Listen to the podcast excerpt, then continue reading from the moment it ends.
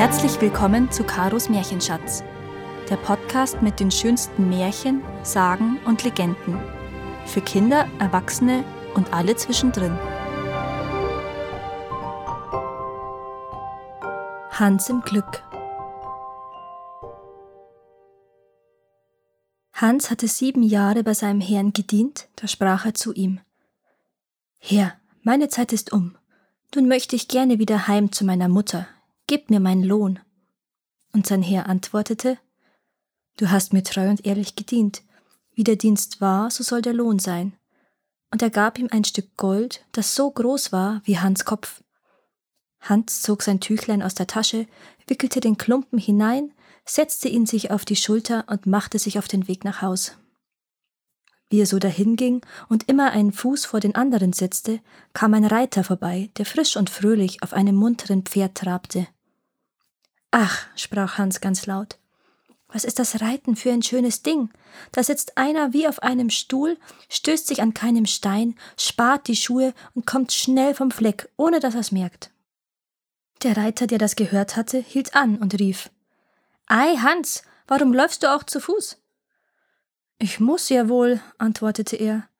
Da habe ich einen Klumpen heimzutragen. Es ist zwar Gold, aber ich kann den Kopf dabei nicht gerade halten, auch drückt's mir's auf die Schulter. Hm, weißt du was? sagte der Reiter. Wir wollen tauschen. Ich gebe dir mein Pferd und du gibst mir deinen Klumpen. Von Herzen gern, sprach Hans. Aber ich sage euch, ihr müsst euch damit wahrscheinlich abschleppen. Der Reiter stieg ab, nahm das Gold und half dem Hans hinauf, gab ihm die Zügel fest in die Hände und sprach Wenn's nun recht geschwind gehen soll, so musst du mit der Zunge schnalzen und hopp hopp rufen. Hans war seelenfroh, als er auf dem Pferd saß und so frank und frei dahinritt. Nach einem Weilchen fiel es ihm ein, dass es noch schneller gehen könnte, und er fing an, mit der Zunge zu schnalzen und hopp hopp zu rufen. Das Pferd setzte sich in starken Trab, und ehe Hans es sich versah, war er abgeworfen und lag in einem Graben, der die Äcker von der Landstraße trennte. Das Pferd wäre auch durchgegangen, wenn es nicht ein Bauer aufgehalten hätte, der des Weges kam und eine Kuh vor sich hertrieb. Etwas mühsam stand Hans wieder auf. Er war aber verdrießlich und sprach zu den Bauern es ist ein schlechter Spaß, das Reiten, zumal wenn man an so eine Meere gerät wie diese, die einen abwirft, dass man sich den Hals brechen könnte. Da setzte ich mich nun auch nimmer wieder drauf. Ich lobe mir eure Kuh.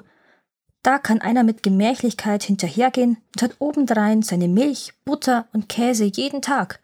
Was gäbe ich darum, wenn ich so eine Kuh hätte? Nun, sprach der Bauer, wenn ihr euch das so sehr wünscht, so will ich euch wohl die Kuh gegen das Pferd tauschen. Hans willigte mit tausend Freuden ein. Der Bauer schwang sich aufs Pferd und ritt eilig davon.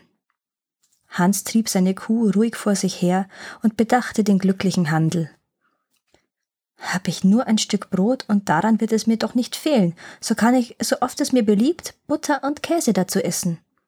Hab ich Durst, so melk ich meine Kuh und trinke Milch. Herz, was verlangst du mehr? Als er zu einem Wirtshaus kam, machte er Halt aß in der großen Freude alles, was er bei sich hatte, sein Mittags- und Abendbrot, rein auf und ließ sich für seine letzten paar Heller ein halbes Glas Bier einschenken. Dann trieb er seine Kuh weiter, immer nach dem Dorfe seiner Mutter zu. Die Hitze wurde drückender, je näher der Mittag kam, und Hans musste wohl noch eine ganze Stunde über eine Heide gehen. Da wurde es ihm ganz heiß, so dass ihm vor Durst die Zunge am Gaumen klebte. Ich kann mir helfen, dachte Hans. Jetzt will ich meine Kuh melken und mich an der Milch laben. Er band sie an einen dürren Baum, und da er keinen Eimer hatte, so stellte er seine Ledermütze unter, aber wie er sich auch bemühte, es kam kein Tropfen Milch zum Vorschein. Und weil er sich ungeschickt dabei anstellte, so gab ihm das ungeduldige Tier mit einem der Hinterbeine einen solchen Schlag an den Kopf, dass er zu Boden taumelte und sich eine Zeit lang gar nicht besinnen konnte, wo er war. Glücklicherweise kam gerade ein Metzger des Weges, der auf einem Schubkahn ein junges Schwein liegen hatte. Was sind das für Streiche? rief er und half dem guten Hans auf. Hans erzählte, was vorgefallen war. Der Metzger reichte ihm seine Flasche und sprach Da, trink einmal und erholt euch. Die Kuh will wohl keine Milch geben. Das ist ein altes Tier, das höchstens noch zum Ziehen taugt oder zum Schlachten.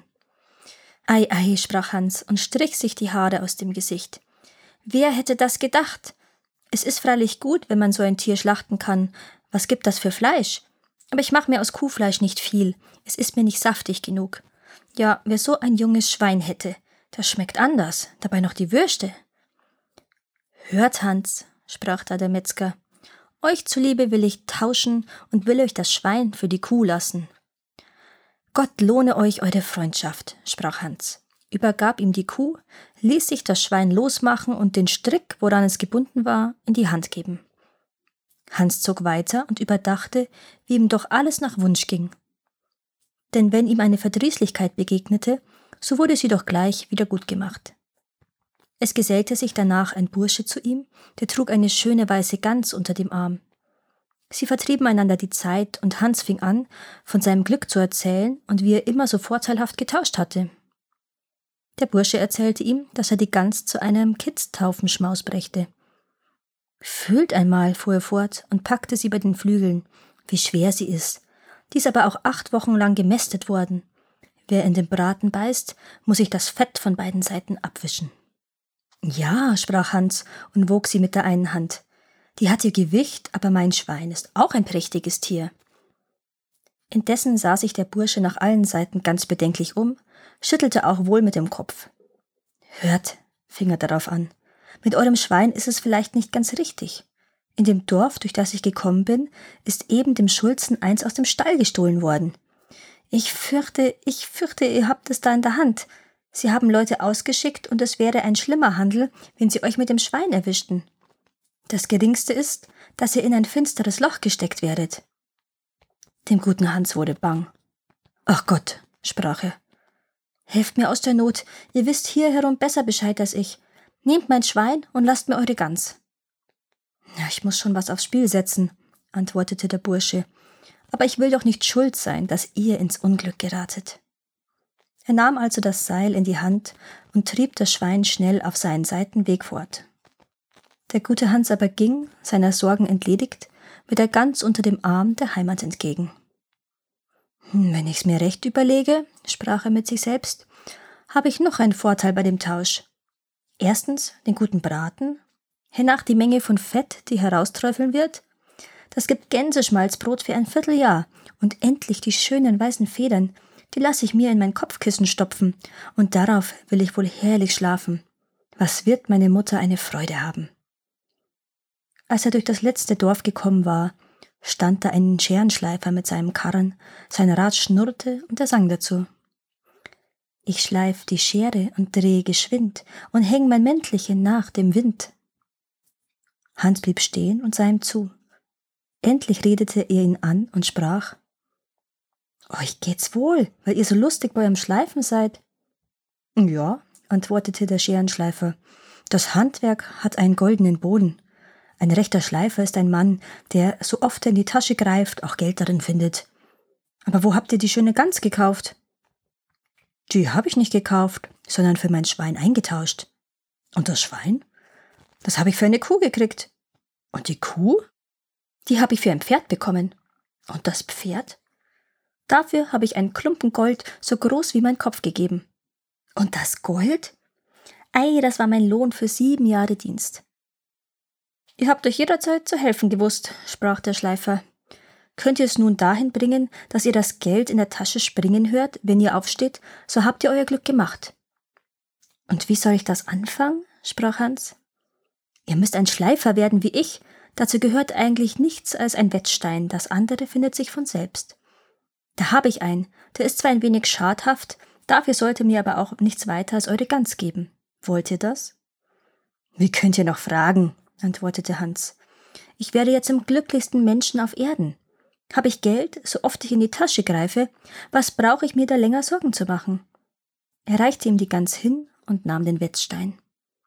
Nun, sprach der Schleifer und hob einen gewöhnlichen Feldstein, der neben ihm lag, auf. Da habt ihr noch einen tüchtigen Stein dazu, auf dem sich's gut schlagen lässt und ihr eure alten Nägel gerade klopfen könnt. Nehmt hin und hebt ihn ordentlich auf.